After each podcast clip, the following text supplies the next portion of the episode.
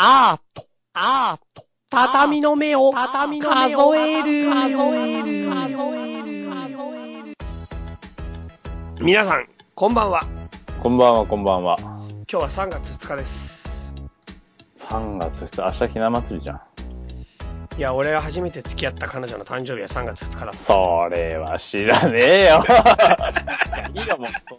書こうよ、カレンダーにも。いいよ。もう本当になんかね、あれだよね。いろいろあるよ。人生は生きてりゃ。まあ、いろいろあるわ。そういうの覚えてない？でも、なんか、誕生日みたいな。とね、なんか、偶然覚えてるのはある。何？偶然って。あ、でも、俺もその人以外の分かんないな。なんとなく、そそのさ、なんかさ、記憶とかってさ、うん。変な装置が働くときあるじゃん。いや、わ、そう、わかる。わかる。俺ね、じゃあ、じゃあ、じゃあ、すごい、本当のこと言うと、うん。ユスの誕生日も歌楽の誕生日もなんとなくしか全然わかんない。あ、俺も俺も俺も俺も。リサの誕生日も正直わかんないけど、その最初に付き合ったも、そか彼女の中でも最初に付き合ったその人の誕生日だけ。なんかし、俺も確かに、それだけだ覚えてんの。そう。なんか変な装置働くときあるよね。あとは、あとは誰のも覚えてないかも。あと、まあもちろん親とか覚え、妹とかはわかるけど、親、親わかんない。親わかんないのやばいだろ。装置が、装置が綺麗よすぎんだろ。そこの装置働いてないんだって。その装置相当綺麗いいだろ、それ。親にまで適適用しちゃうやばいだろ。でも、でもじいちゃんの死んだ日は覚えてて、ああ、わかる。そういうの、そういうの。なんでかって言ったら、じいちゃんが死んだ日のうん。何年か経った後に、もうそれずっと焦ってたんだけど、俺も死んだ。自分も死んだ。ちげえ、まだ、まあそら、可能性はゼロじゃないよ。ゼロじゃない。360だから覚えてるとか言っから、いや、その可能性はまだある。絶対あるから、それ。まあいいよ。な、な、何を強調してるのかわかんないけどさ。はゼロじゃないわな。なんかその日に、うん。たまたま、そのディケ、ディケってまたディケなんだけど、と、飛行機に乗って、なんでこのラジオに池出まくんだよ。全然関この時係ねえな。高級生のディケね。ディケが。ディケとね、うん。ベトナムに大学1年生の時、二人で旅行行ったの。あ、二人で行ったんだ、あれ。二人で行った、二人で行った。えで、その時飛行機が離陸する瞬間にえ、うん。あれ？あ、今日じいちゃんの命日だって思い出して。で、ディケが初めての海外旅行だったから、うん。お前やめろよって。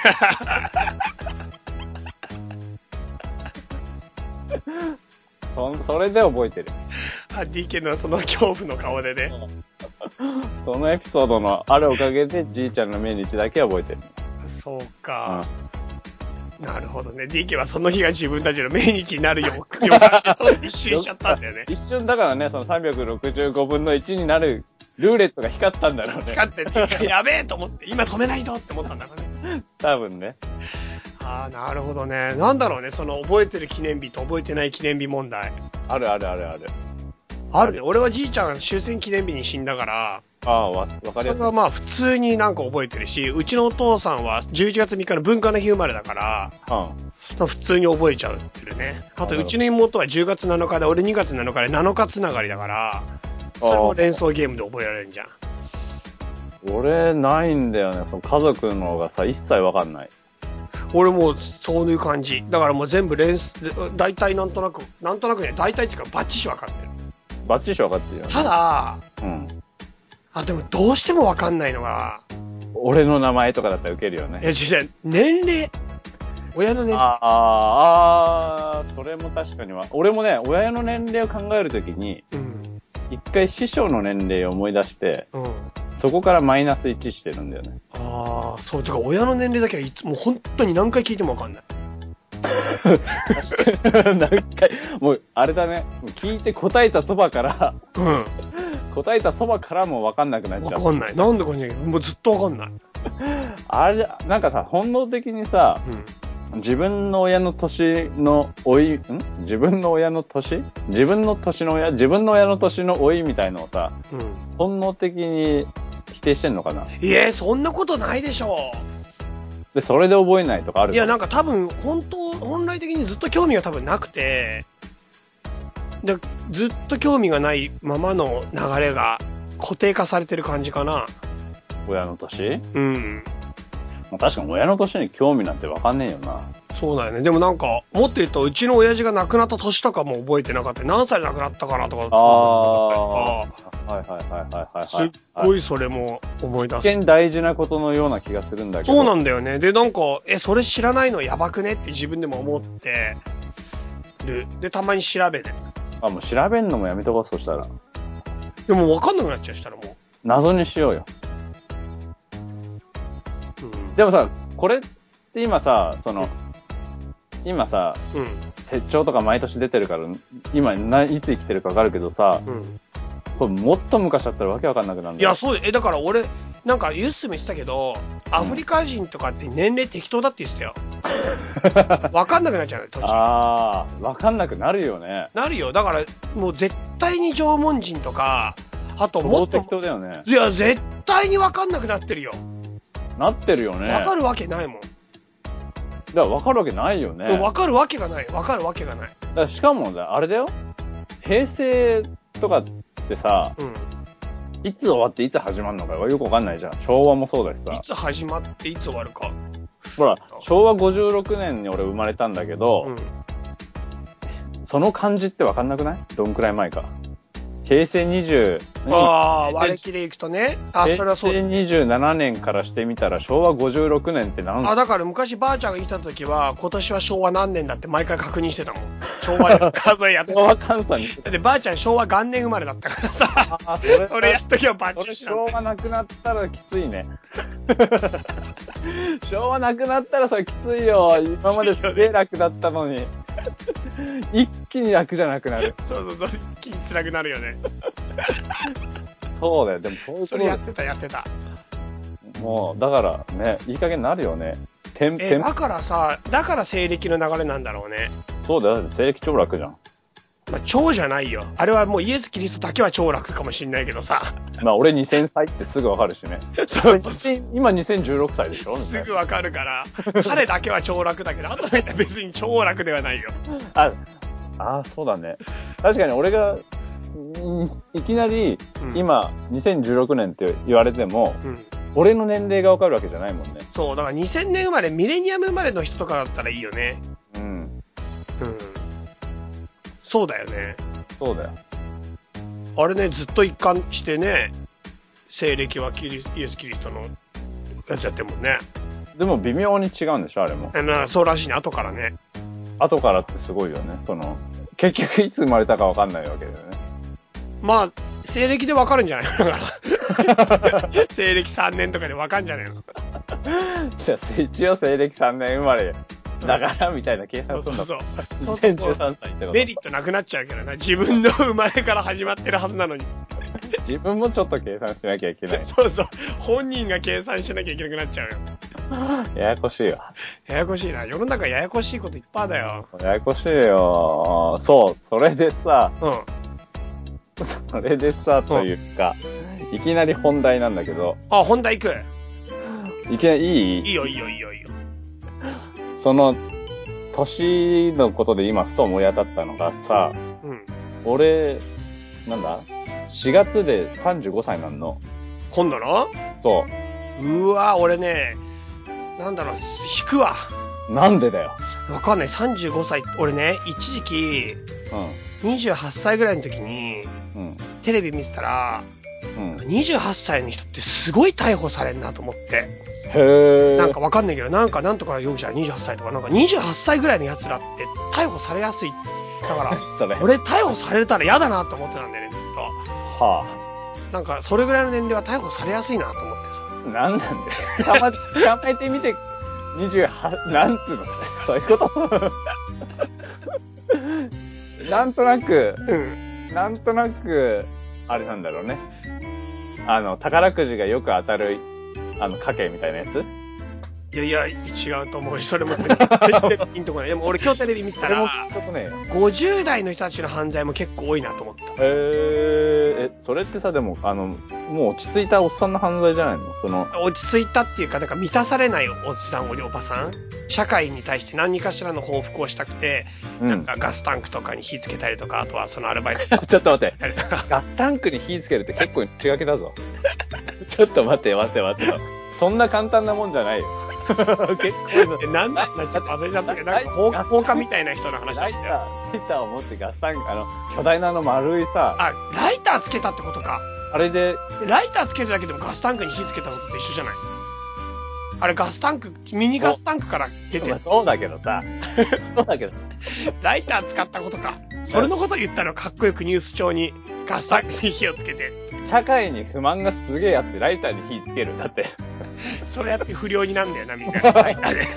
社会に不満があって、カチャ、イライラしてる感じがカチャってやってさ。カチカチカチってやるのかな。それは、ちょっとちょいグレーぐらいで済むかもしれないけどさ。うん。なんだっけ、その35歳になるんだよ。あ、35歳、うわ、そうか、もう結構あれだね。なんだよ。おっさんって言いたいのんおっさんって言いたい。いや、俺絶対におっさんって言いたくないし、おばさんって言いたくないんだよね。それはなんでかっていうと、まず、そういう風な感じで自分たちを貶めることはしたくないし、自分で自分のこと私おばさんだからっていうのは絶対聞きたくないんだよね。あたとえおばさんでも。たとえおばさんでも？うん。なんか、本当にいい意味だったらいいけど、なんかおばちゃんだ、おばちゃんとしてのいい意味でおばさんって何？なんかおばちゃん効果だよね。だから要するに、おばさんっていうのは、母親の兄弟なわけじゃん。ま あそうだけど。だけど、だから、だから何？だからなんすか？老いを関係なく言うじゃん、おばさん。それはいいじゃん。ああ、そういうことね。繋がった、繋がった。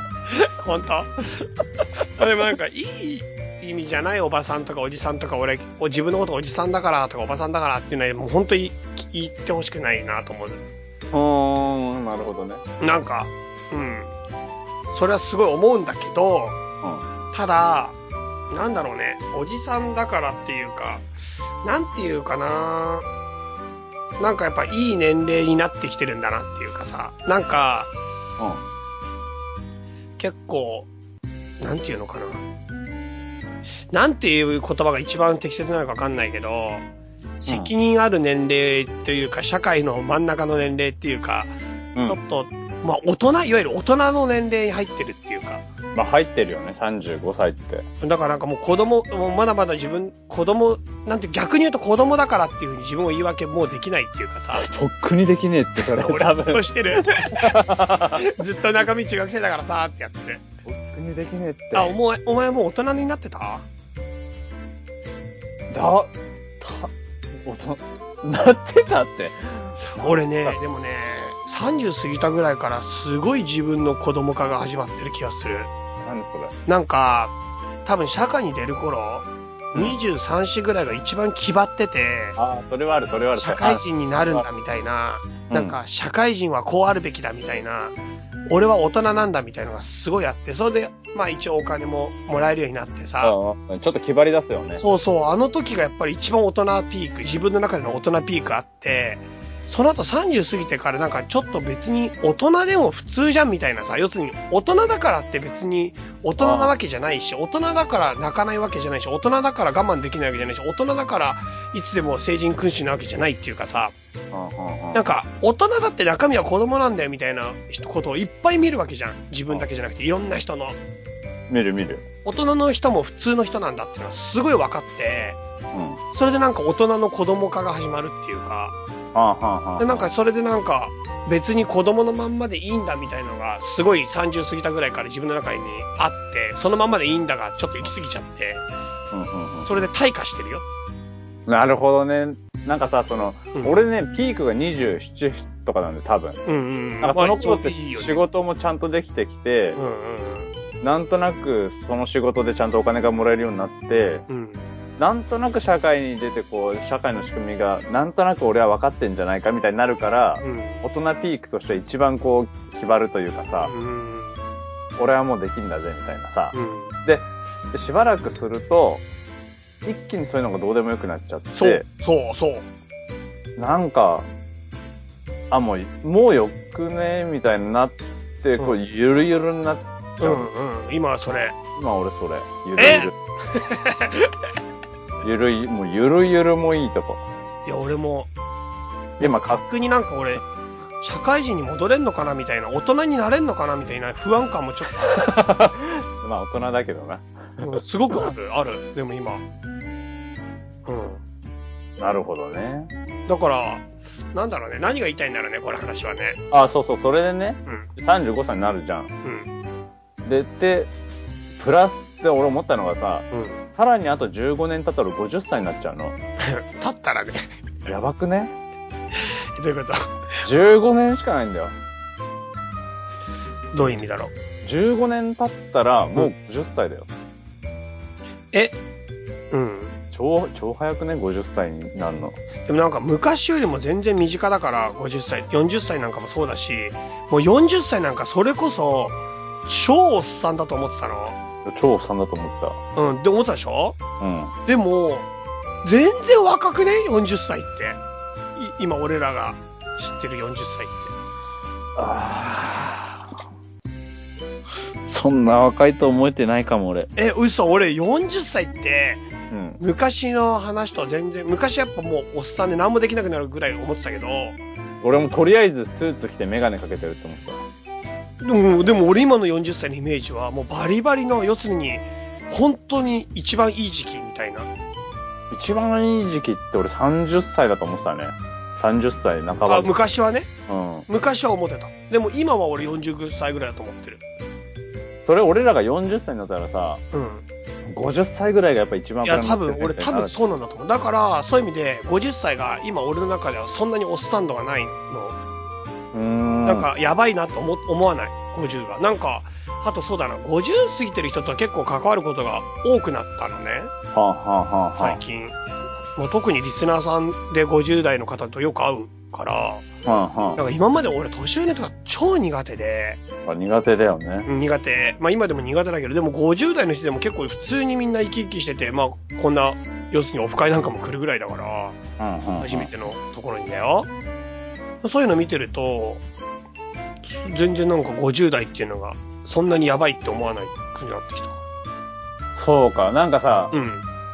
俺のさ、その、現役生活みたいの考えると、まキレッキレのこう最前線でやれる現役って何歳までなんだろうみたいな考えるの？あ、あースポーツ選手みたいだな。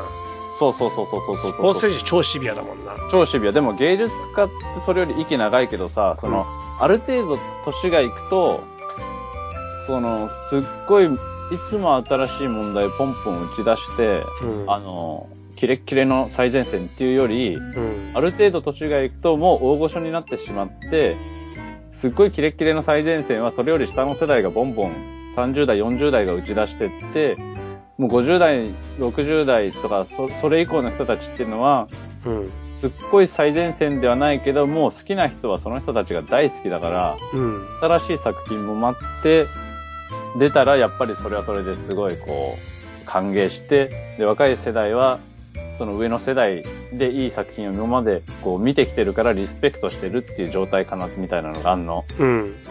って考えたらさ、その、ね、俺、あと15年で50歳じゃん。うん。15年しかないのに、うん。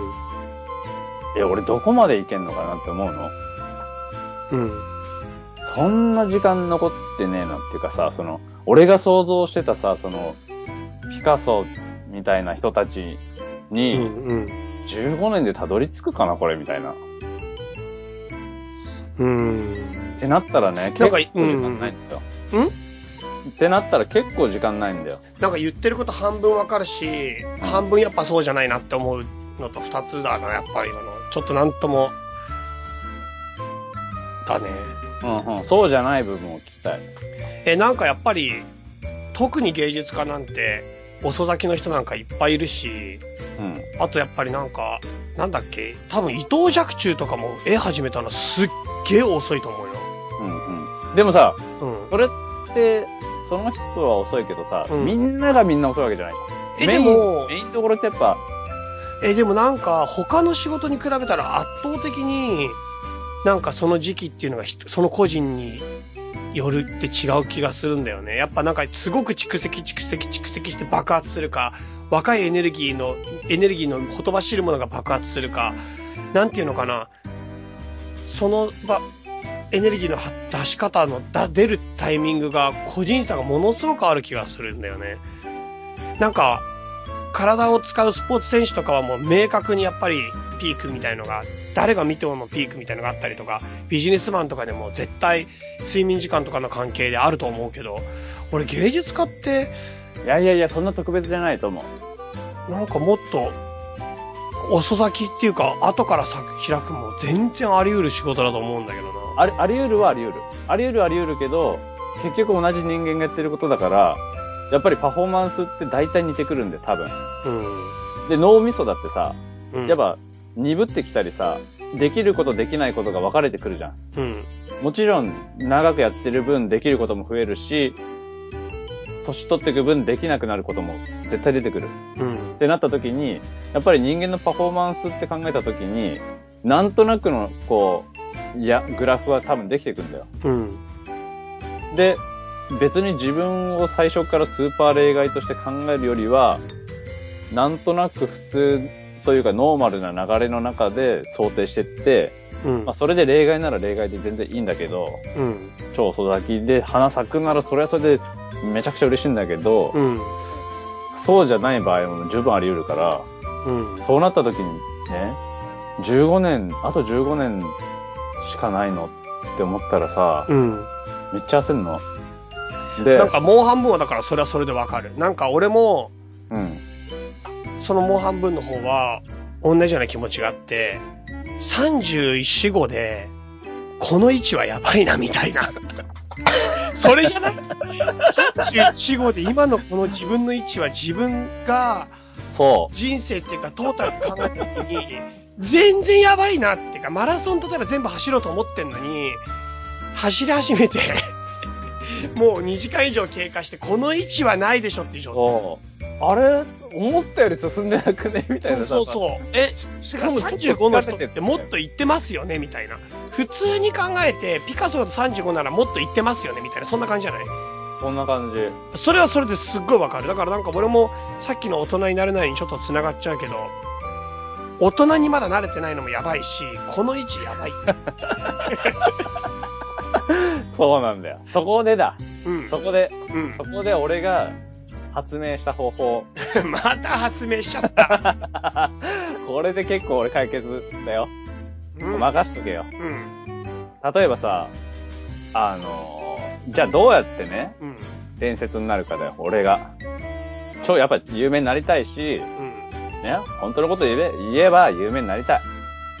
それずっと聞いてるから、あのね、本当のことがないんだ。俺し、俺らみんな知ってんだよ、そこだけの話でやっぱちょっと有名になりたい的なのあるんじゃんでもなんかさ、歌川くんさ、有名になりたいって言うけど、でも実際そういう風に、なんていうか思ってないぐらいシャイすぎない？シャイだよ。なんでだからなんか有名だったら困んじゃねえの？だって、シまあャイなのに有名になりたいの意味が全くわかんないそれはエロビデオ借りれないとかあるかもしれないけどさ。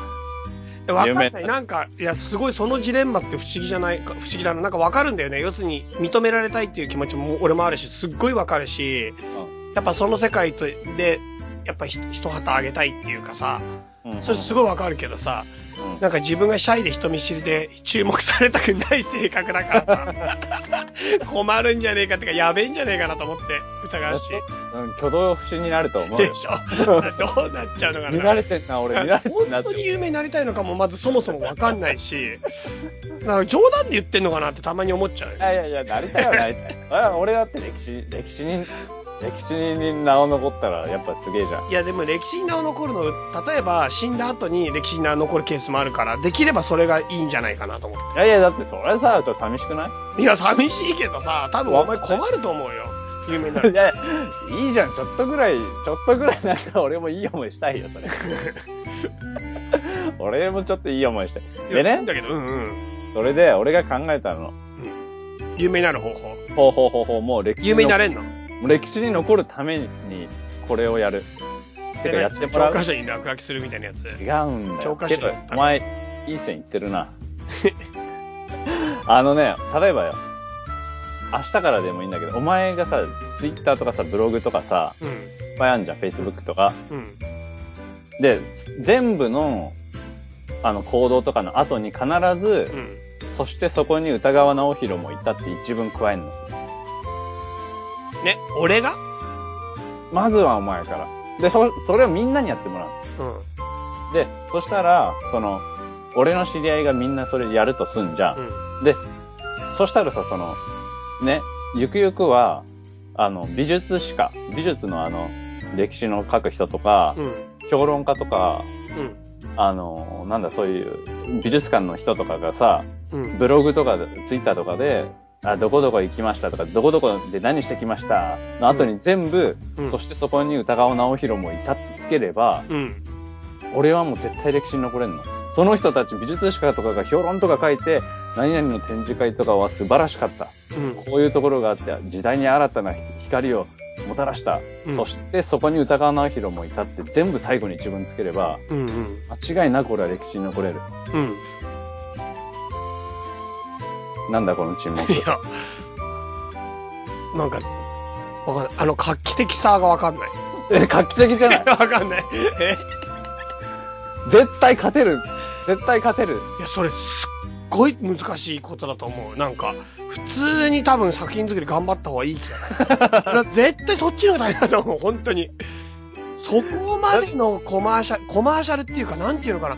それコマーシャルの、要するに個人的にコマーシャルをしていくってことで、それをしかもプロの、まあ、いわゆる一流のところにまで乗せ、波及させるって、すごいことだと思う。でもさ、簡単じゃん、書くの一文。いやいやいや、それが、それもそれだけで広告って多分成り立って、その、それ、だって付け加えるだけでいいんだよ。でもその一言を人の耳に入れるために広告産業って多分あるんだよ。で、そそれで莫大な金が動いてて、もっと言ったら、この今の世界の仕組みの中で一番金がかかってるのって広告で人の耳にその一行入れることなんだよ。だものすごい、多分何時中の何時でみんなが一番そこに躍起になって、みんなが一番注目してみんなが一番金かけてるとこなんじゃないかな。それみんなさ、お願いしてないんじゃないの？だから最初からお金かけようと思ってさ。で試しに、試しに、ちょっと、やってみて。えだから、あもう作業日報とかでもいい。もう。仕事の作業日報とかに、でもいい。日記、日記でもいい。ちょ、え、じゃあ歌川くんはそこにチャイムいたって必ず書いてよ。俺もやった。だって俺が有名なのにやった。なんでお前を有名にしたいや、俺も、俺もやって、じゃあ、それ、ちょ、それ言われた人はどう思う、思うかの気持ちをちょっと味わってほしい、今。必ず書けよって全部、すべての文章にそこに、そしてそこにチャイムいたって書く。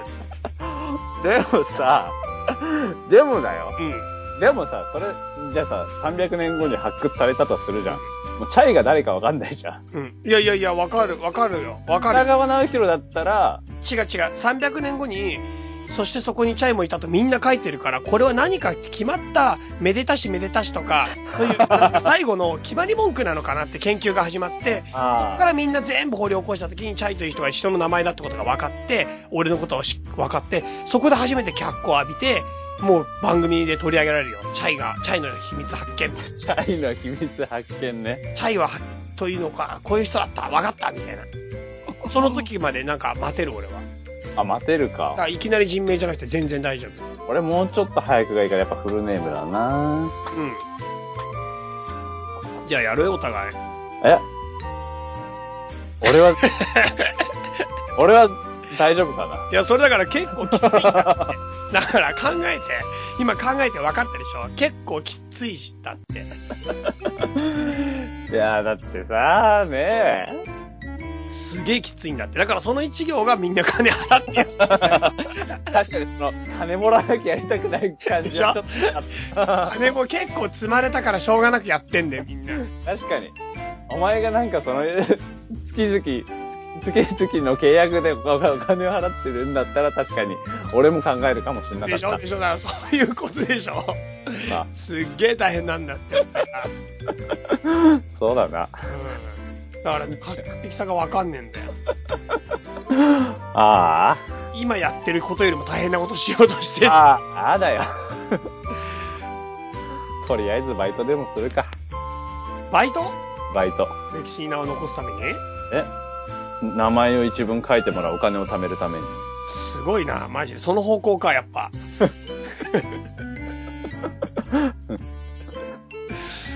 なるほどね。そはい。そんな感じですか、最近の。う。そうそうそうそう、そんな感じ。そんな感じだけどね、あともう一個どうでもいい話なんだよ。おーいいよいいよいいよ。味の素ゲームって知ってる？何それ？それもか発明したの？まあ、発明っちゃ発明だな。え、歌合詞がそう。考えたの？考えた。いや、知ってるわけないじゃん。おめえが考えてなんで俺聞いてねえのに知ってんねすでに。そうだけどさ、ちょっと、なんかこう、これ知ってるかみたいな、ちょっとさ、知らねえよ。やりたい。いやいやいやいやいや、知らねえよ、マジで。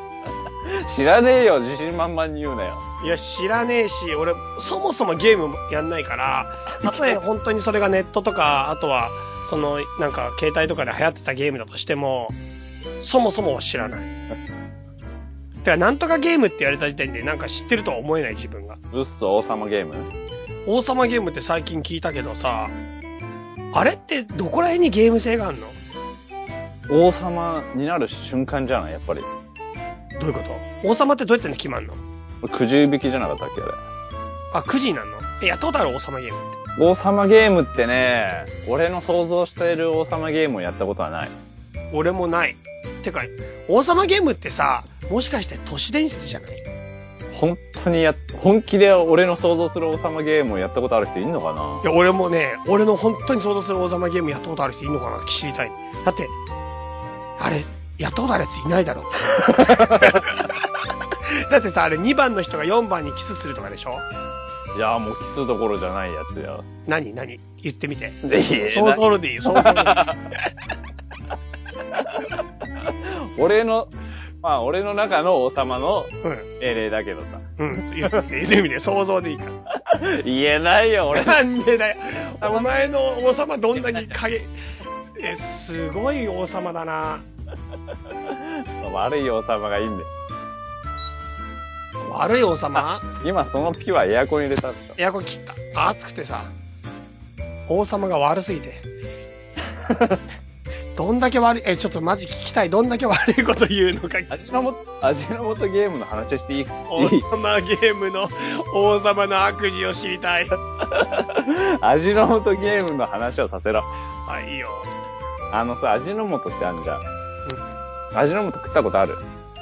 ああ、ある。味の素だけででしょ？そうそうそうそうそうそう。あれ、どう、どうだった？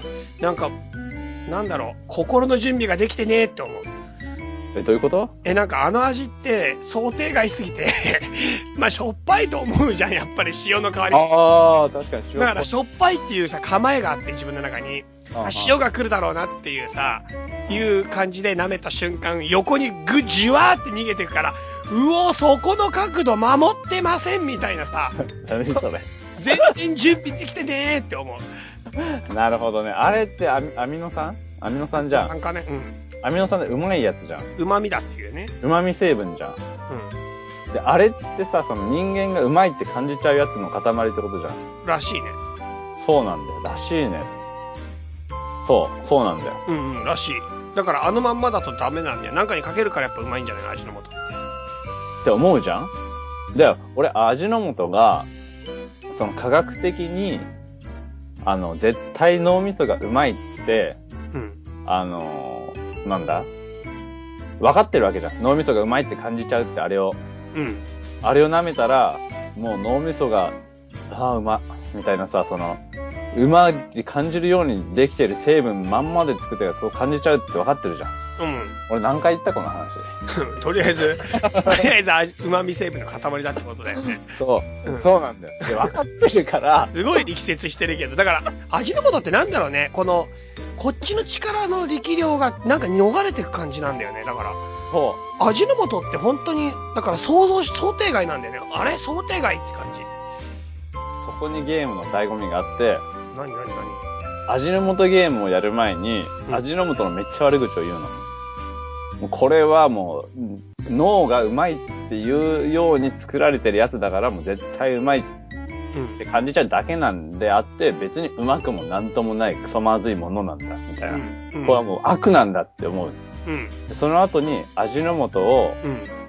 手に取って舐めるとうまいって思うんだよね。で、味の素そもそも飲めた時にうまいって思えてる？思えてる。あー、だから俺それままだ覚えてないもん、俺は。え、じゃあ味の素ゲーム。俺できないじゃん。俺これ万人共通だと思ってたんだけど。え？味の素ゲーム万人共通じゃないの？だからそもそも味の素がすっげえうまいっていうのがあれば、あー、やっぱうまいってな、元に戻れるけど、微妙だなって思ってる人は、嘘うわ、やっぱまずってな知ってる？だってあれ科学が、科学が作り出した脳がうまいって思うあれだよ。やつだよ。わかんないけど、想定外すぎて、想定外のものって基本的には、うまいじゃなくてまずいなんじゃないの？確かにさ、そのコーラ、コーラをコーヒーと間違えて飲むと。そうそうそうそう、そういう感じ、そういう感じ、そういう感じ俺の中で味の素は永遠に塩だからさ、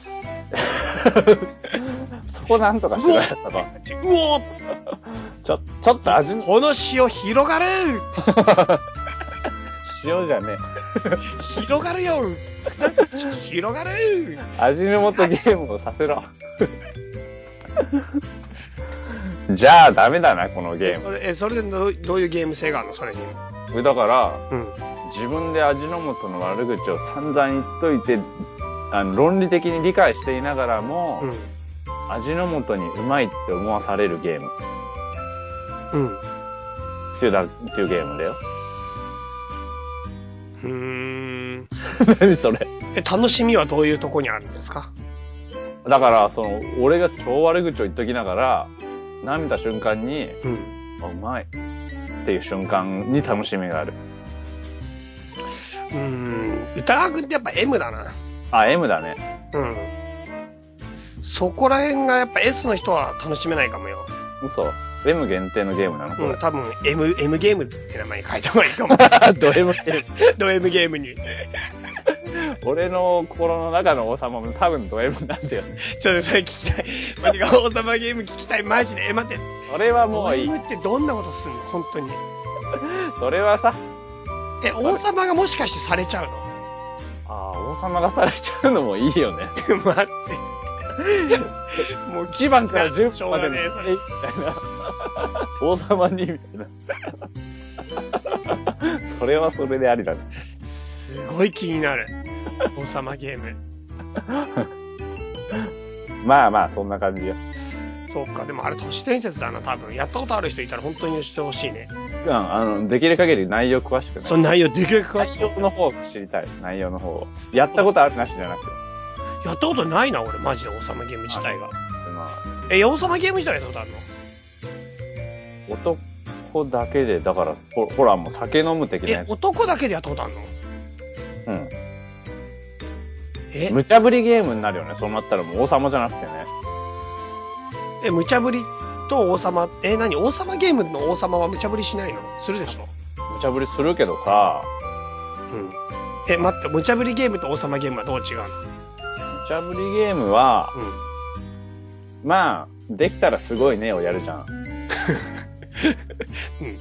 王様ゲームは、うん。こんなことやりたいよなよ やるじゃん。どんなこと？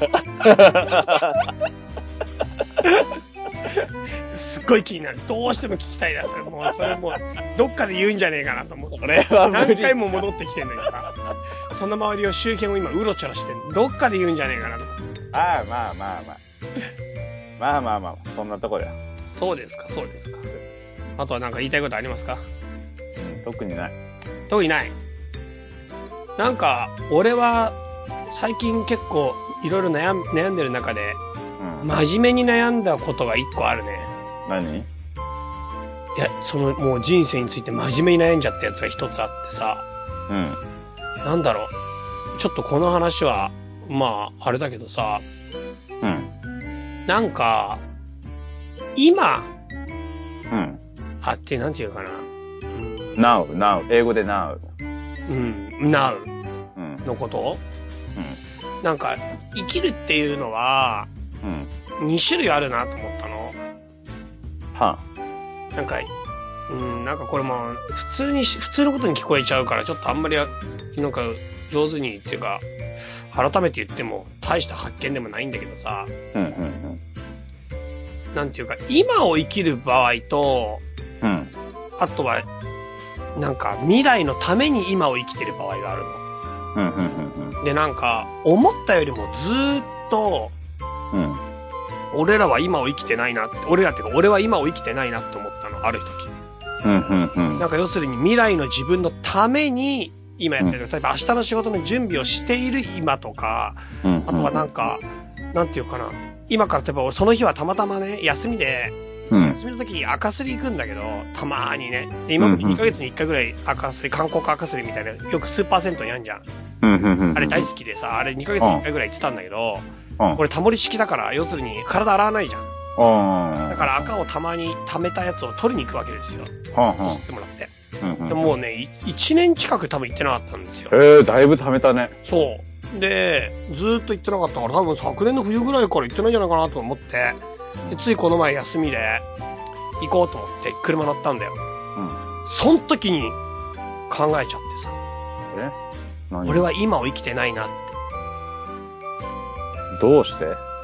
なんか、俺はその時に、車に移動してる時に赤すりに行くために、やっぱ今を過ごしてんのね。車に乗ってんの。ああ、はいはい。だから移動時間って絶対それ自体が目的じゃなくて、何かのための時間だから、うん。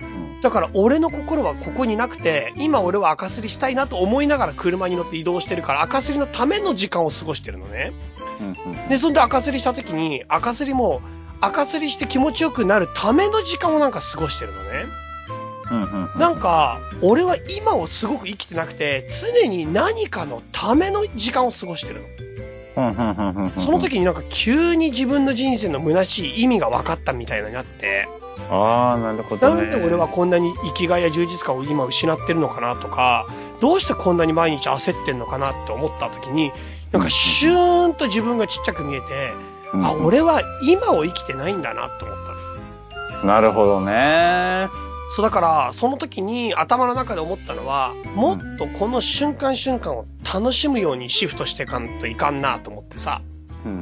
例えばその車を運転して赤すりに行く時の運転自体が楽しいな、運転ってとかさ、うんよいよいひょいって景色見て、おー結構今日も天気がいいなとかさ、その運転自体の、その今に心をちゃんと置いていかないと。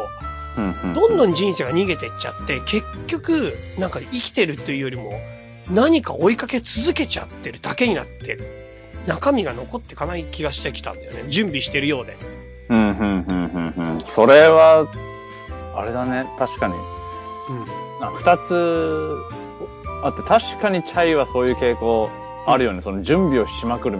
び準備をし続けるみたいな。そう、追い求め続けるみたいなとこあるよね。そう。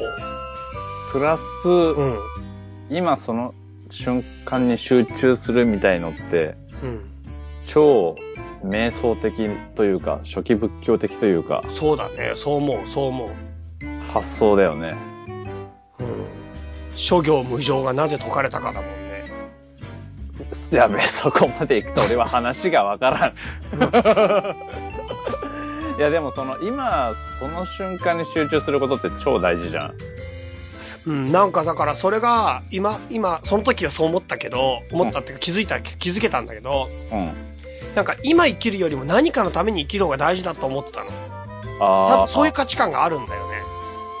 未来のためにちゃんと準備することが大事なんだみたいな価値観が多分俺の中に根強くあって、うん、うん、うん、うん、うんだ。からそこを覆さなきゃいけないっていう感じに気づいてきた感じかな、最近は。アリ、アリとキリギリス的なやつ？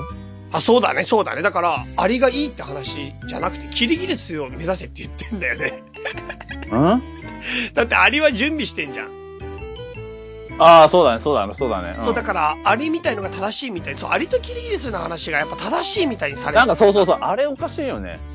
まあなんかわかんなくなっちゃうよね。あれでやっぱ倫理観の一つになわれちゃうと俺状、俺状態だよ、今の。だって、あれをめちゃくちゃ正しいと教えつけてこない？その、あの、学、学校教育っていうかその道徳的なやつってさ、その、準備せよだよね、要するにキね。リギリスはほら音楽ばっかやってっからあ死んじゃいましたとかさ、みたいなさ。うん。あれ。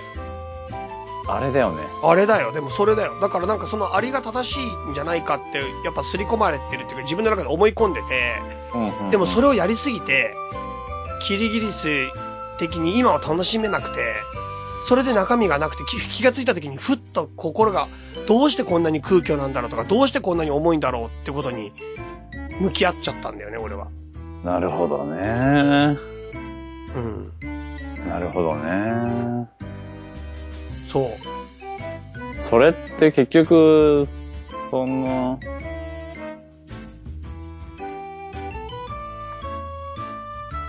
結局、結局どうしたらいいの？だって、じゃあかといって今を超楽しむんでさ、うん。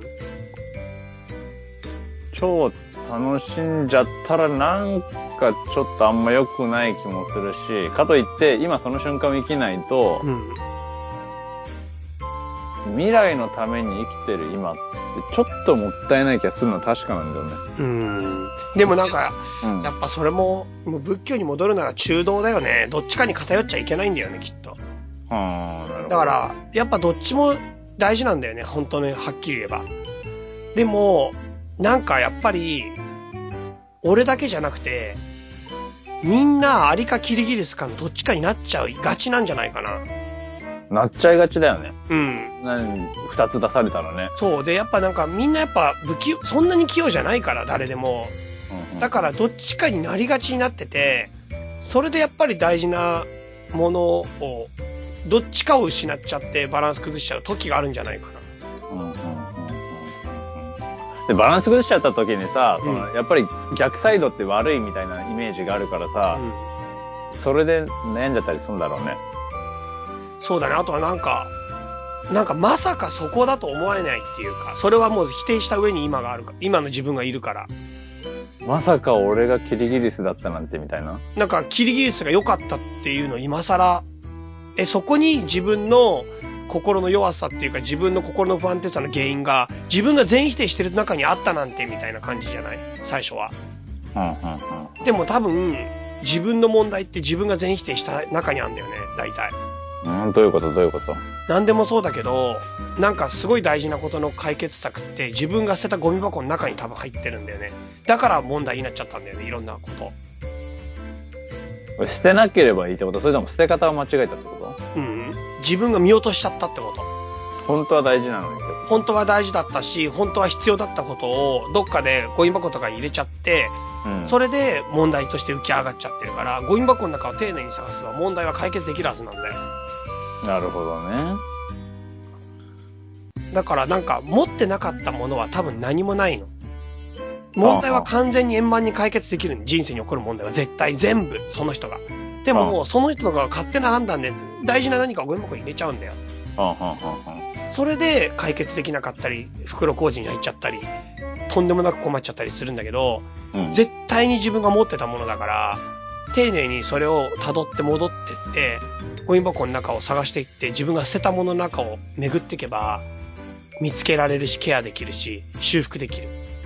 つまり最初から持ってたってこと？そう。うんうんうんうん。本当はあったの。でも生きていく上で、すっごく全部持って生きていくのって無理だから、誰にでも。もう無理だよね。そう、だから人、基本的に人は物を捨てることによって成長していくんですよ。うんうんうん。僕はそう思ってて、子供時代って万能感があるでしょ？あるあるある。で、まあ、健全に育てられたっていう方が、まあ確かな話かもしれないけど、健全に育てられると子供って万能感があるはずなんですよ。何でもできると思って、何にでもなれると思ってんだよ。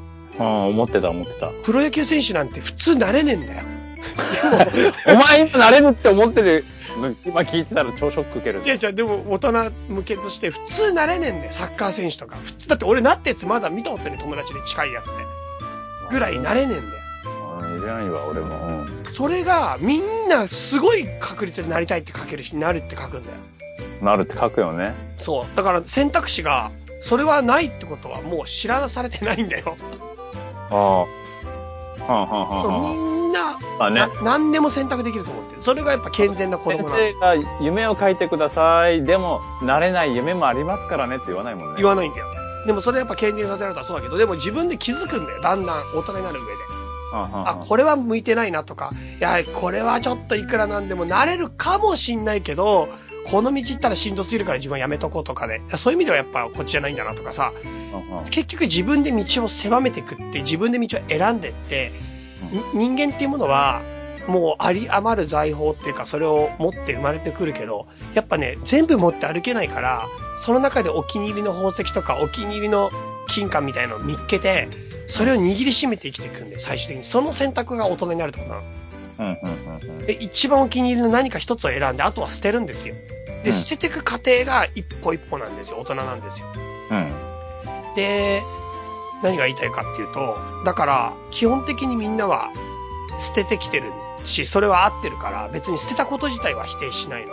うん。ゴミ箱に入れる行為については何の問題もないし、そうやることが正しいんだ、本当は。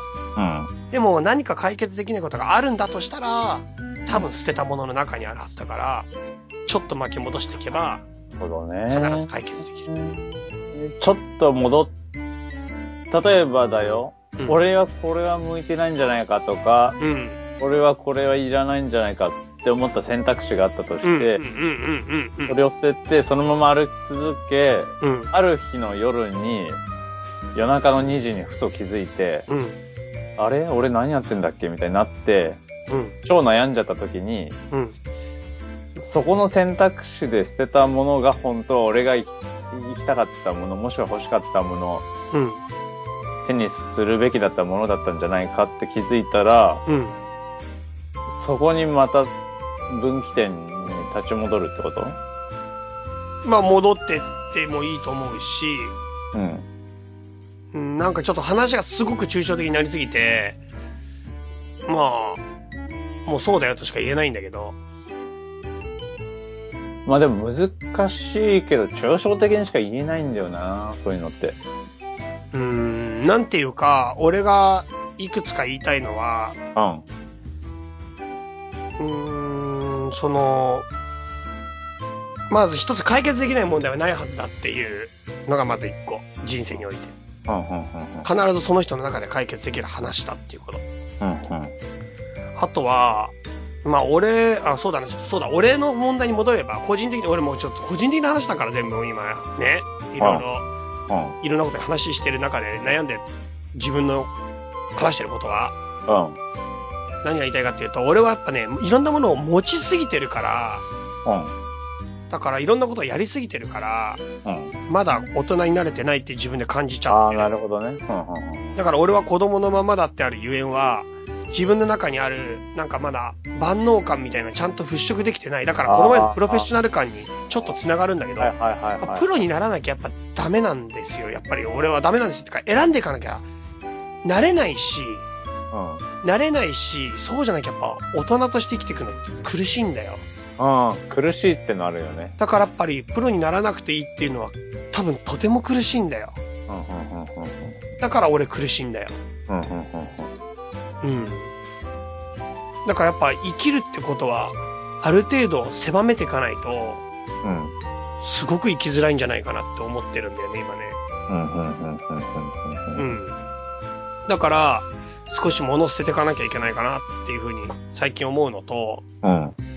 あとは、まあ、あと自分の中で解決できない問題はないはずだって思うことかな。それはやっぱいろんなことで悩んでる自分を励ますために言ってるようなことあるけどさ、うん、うん。必ず解決できるはずだから、その落としてたものを少し探しながら、かといって、重くなってる荷物は減らしながら、両方やんなきゃいけないな。まあ、そうだな。うん。ま確かにあでも、そんな感じよ。最近私は。なるほどね。なんか悩んではいるけどさ、う悩んではいるけど、いい形で一周できたな。ん。まあ、自分、自分をね、結局見つめる時間が一番大事だからね。うん。何に悩んでるのか、どう向き合っていくのか。そう。うん。そんな感じですかね。なるほど。はい。オッケーオッケー。まあだから、今を生きるって、なんか映画では昔あったかもしんないけどさ。うん。まあ僕は少し意識していこうかなと思っていますよ。皆さんはどうですか？雑に投げたね。はい。じゃあ、最後メール紹介して終わりにしましょうか。うん。えーっと、どうしようかな。実はメールもだいぶいろんなことをいただいているのですが。はい。では、フラワーさんのメール読もうか。はいはいはい。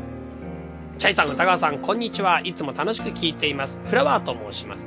フラワーさん多分初めてくれたから。はいはいはい、こんにちは。蔵出しの28回、なんでお蔵入りしたしていたんでしょう？チャイさんにとっての絵を描くことの意味について自己満足が大事だという話、正直な感覚だなと思いました。絵を描くのは、まず自分自身のためであると思うからです。作品についていろいろ言われるのは嫌というのは私もわかります。でも自己満足している作品が人に共感されたりというのがアートなのかもしれませんが、点点点。えっと、私は美大で油絵をやって、絵の勉強のためフランスに行ったりしましたが、いろいろ仕事を変えて、現在の仕事はアートとは関係ない仕事についてます。うんうん。すごいね。うんうん。すごくね？まあ、いろんな紆余曲折を得て、うん。まあ、ちょ、ちょっと、まあ、いや、読むかう。そんな毎日ですが、最近やりたいことはやり残すことがないようにしたいと思うようになりました。絵もその一つですが、世界中を旅しながら写真を撮ったり、細々と作品を作っていけたらいいなと思ったりしてます。あと、体や心のバランスのことも考えてヨガを始めました。いろいろ興味あることが、興味があることがたくさんありますが、時間が足りないなと感じるようになってしまいました。もうすぐ死ぬみたいですが、90までは生きると思って何歳か全然わかんないけど。チャイさんが今いろんなことをやってみるのはいいことだと思いますよ。秋っぽいとかはあまり気にしないで自分の感性を伸ばしていくのがいいと思います。その中から一つのことに集約してくるのか、いろいろなことを上同時にやっていくのか、まだお若いのだし時間もたくさんありますから、いつかチャイさんらしさが表現できればいいのではないかな。変化するのが人間だという話もいい話でしたね。変われるって素晴らしいことですよね。あと、パリガエルの歌川さんが三軒茶屋にいて渋谷で起きたこ起きたことを聞いた感じ、よくわかりましたが、その後の例えはさっぱりわかりにくかったですね。これからもお二人の楽しいお話を聞かせてくださいね。応援してますよ。ありがとうございます。ありがとうございます。はい。年上の方かな、この方ね。そうじゃない？だって、お若いんだしって言ってるし。ねうん。はい。ありがとうございます。フラガーさんでしたね。はい、じゃあ次よ読みましょう。じゃあね、次はね、どうしようかなはい。じゃあ、チャイさん、歌川さん、こんばんは。いつも畳の目を楽しく拝聴させていただいてます。リスナーナンバー5と申します。あ、5ね。5、5から来たよ。うんいつもグラサンかけてる5。私は何を隠そう、畳の目セカダツの隠れヘビーリスナーで、両方とも初回から全て拝聴しております。ザス。今回、5の数を受け継ぐものとして初めてメールさせていただきます。うんうんうん。グラさん光ってよ、今。キラーンって。お二人の超絶に緩いトークが通勤時のお供に最適で、電車に揺られながらほっこりとした時間を過ごしています。そしてお二人のティッシュというワードから変なことを想像するあたりだと、価値観、かっこ性癖が似てるのかなと思うと、勝手に親近感などを抱いております。そんな人たちだな、俺ら。まあそんなもんだろうよ。そんなもんだよ。これらもこれからも配信を楽しみにしております。新しい年を迎え、寒さも厳しさが増しておりますが、お体に気をつけて風邪などひかぬよう、どうぞご自愛ください。えーっと、ここで言うのもなんですが、私は関西在住のため、セカダツオフ会が大阪で開催されましたら、ぜひとも参加させていただきたいなと思っております。おい、ぜひぜひ来てください、ファイブさん。ファイブからメール来たからね、あと16人、それぞれそうね。めナンバーいくつか教えてメール欲し。全員一回出席取りたいね。そうだね。17人しかいない。ちゃんといるかいないか。生きてるか生きてないか。そうだね、生存確認。欠番欠番もあるかもしれないし。そうだね、欠番したら次募集しなきゃいけないしそうだよ。再び。そうだよ、そうだよ。うん。はい。では、もうちょっと、もう一人ぐらい読みますか。うん。はい。じゃあ、もう一人行きましょう。こんにちは。いつも畳、いつも今日も畳の目を数えるを楽しく聞いております。昨年8月1日の第1回チャイさんセミナー東京でお会いした久保田です。あ、覚えてるよ俺。く、くぼちゃん？久保ちゃん、チャイチャイセミナー来てくれた。もう完全知ってる。うんうんうん。はい。最近チャイチャイ会に入ってくれましたね。ちょっと待って、なんなのその、あの、フェイス 入るとかチャイチャイ会グループ、チャイチャイ会でグループがあって、この前やったんだけど、深いチャイチャイ会。飲み会ね。ユッスー来たんだよ、福島から。今日はわからない。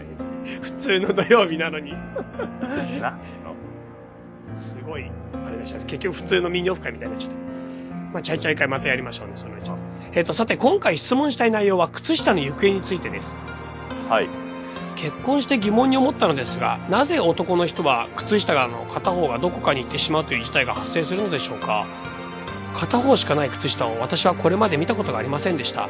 靴下を左右一緒に履いて一緒に脱いで洗濯して乾かして所定の場所にしまう。この流れの中の一体どこでバラバラに、時に片方行方不明になってしまうのでしょうか？謎で仕方ありません。車の助手席の下から古い肉まんが出てきた歌川さんなら何か知ってるんではないかと思い、質問のメールをお送りしました。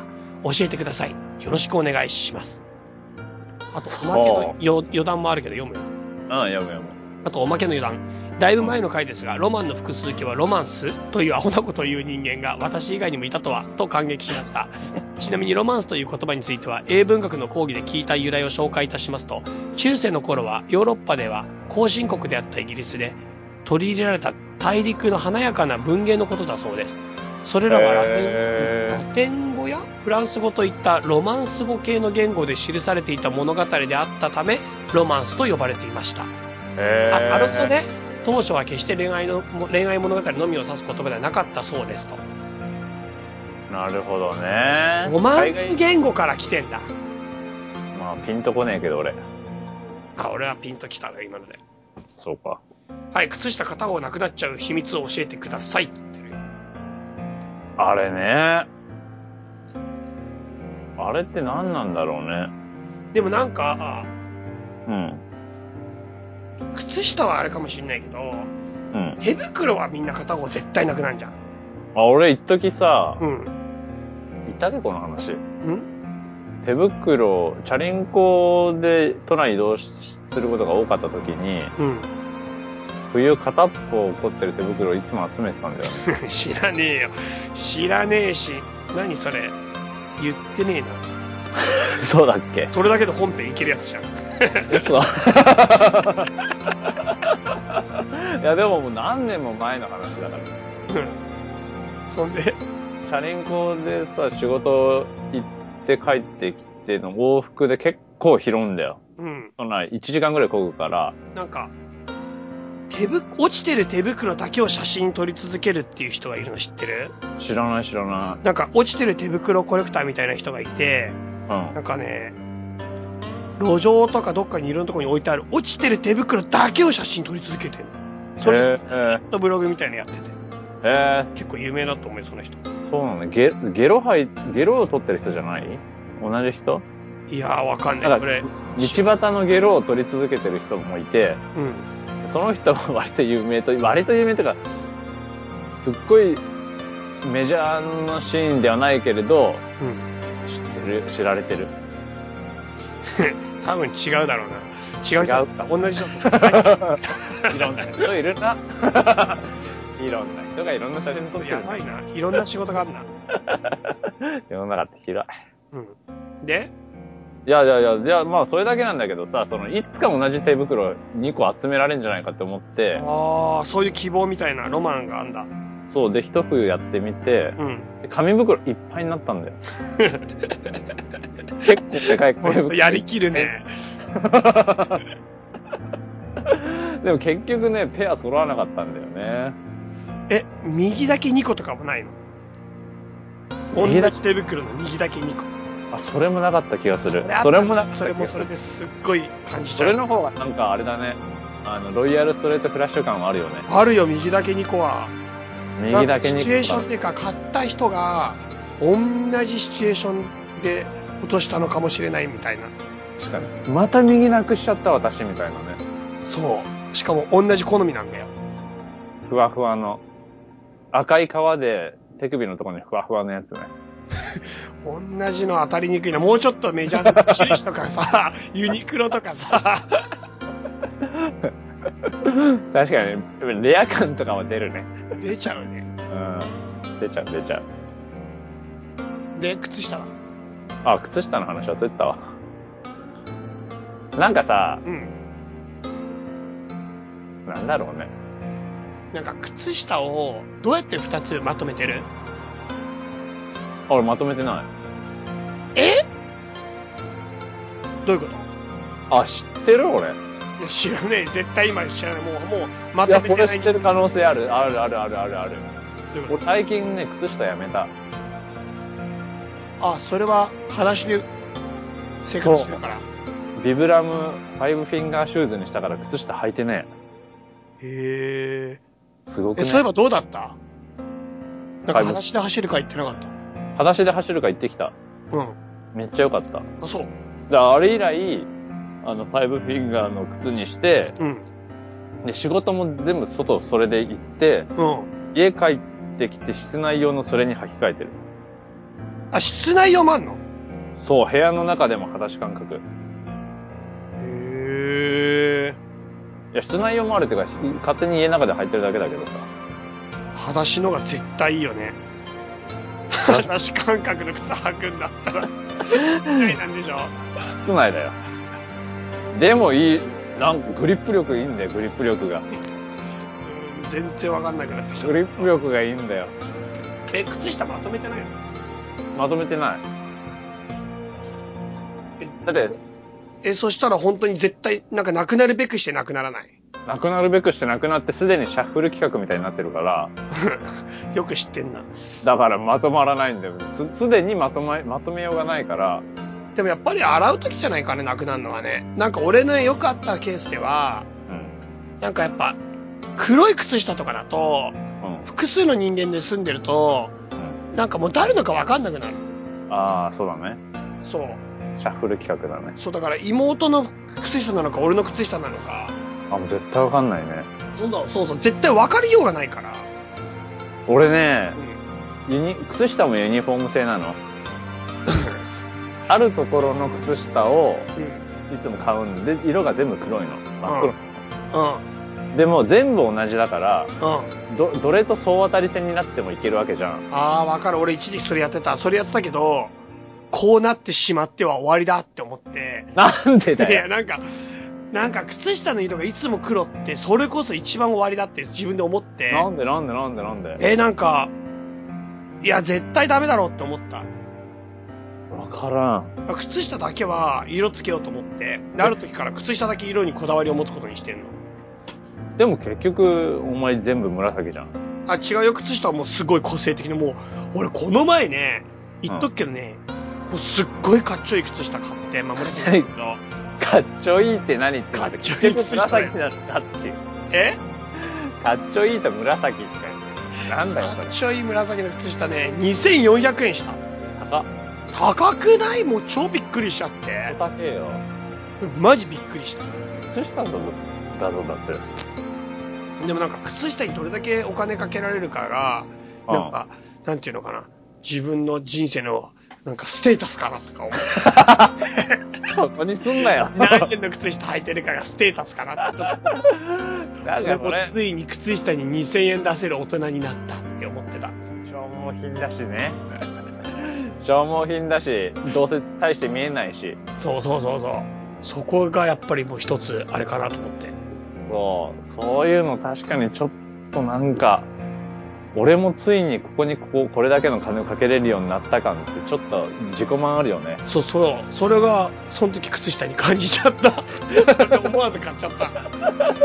しかもさ、それをさ、なんか日常的にその靴下いっぱい持ってるとかじゃなくてさ、一個だけだったらなんかさ、そう。結局思い切ね、っただけだよね。スペシャルな靴下になっちゃっただけの話だから。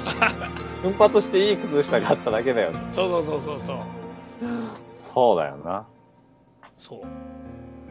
そんで、なん、え、何の話これ？ん靴下がなんでなくなるかだけど、でも俺はだから他人の靴下と混ざるっていう要素があって、そんで俺のた予想では多分他人の靴下と実際混ざって、うん。それでその他人が、え、これじゃなくね？ってなって、勝手に捨てる？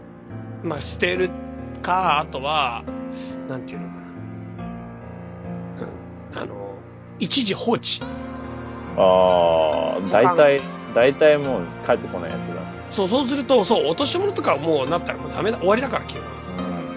うん。俺なんかそのさ、総当たり戦 OK にして、うん。靴下を、うん。その結果油断をして、うん。すげえ存在に扱うようになって、うん。知らず知らずなくなってくんだよね。それはそれでわかるわ。なんか、その気づいたらストックが全然ないの。うん、わかるわ。それよ、ある、わかるわかるわかる。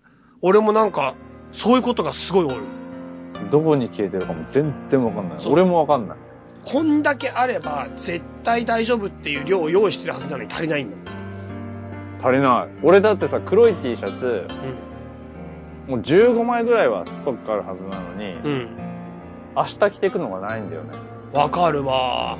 俺だってパンツ1枚だけなはずないのに、明日のパンツがなかったりして、うおーっえ、嘘、人が、大人34歳の大人でパンツ1枚はありえねえって思いながら。だから俺なんかね、洗って、パンツ洗って、次に洗ってみたいな、なんか3枚ぐらいをずっとサイクルやって。あ絶対もっとあるはず。絶対あるはず。絶対あるはずなんだよ。うん。でもいつも、お前いつも見る顔だなみたいになるんだよ。そうそうそうそうそう。なってるなってるなってる。3, 三週、3枚ぐらいで多分、靴下も、下に着てるこの下着みたいなやつも、多分3種類ぐらいでずっと回してる。なんだろう。基本3枚でいいんじゃないかな。そう、まあそういうことだよね。結局、スタメンが強いってことだよね。いや、そう思う。タンスの上の方だけで回ってるもん。だからさ、その、な、な、なんだっけ、久保田さん？うん。久保田さんも、どんどん捨てればいいんじゃない？こっそり。あ、1個だけになっちゃったやつを。いや、もう、あの、そんなの考えないで。ていうか、靴下もだから、3、3、3、3つの種類にすればいいね。しかも全部同じにして。そうだな。全部同じにして、3つペアだけにして、うん。あとは忘れる。そうかもね。それだね。はい。えーでも、悩みじゃないよ、これ。なんでかっていう質問だったんだよ。わかんないよ、俺も。俺も知りたいもん。そうだね。俺らもわかりません。はい。というわけでした。えっ、と、メールアドレスは、歌川チャイアットマーク gmail.com ということで、まあ何かまた、皆さん、私たちに、ちょっと振ってみたい話だとか、まああとは、ちょっとこんなんどうですかとか、番組の感想でもいいですけど、教えてくれたら嬉しいです。はい。まあそんな感じですかね。はい。では、また、今年も、あれ今年一発目ではないか。まあでも今、今年度ももう終わりますが、4月もまた始まります。頑張っていきましょう。ねはーい。はい。では、皆さんお元気で、さようなら。さよなら。この番組はバックパッカーを応援するたびたびプロジェクトの提供でお送りしたんだからね。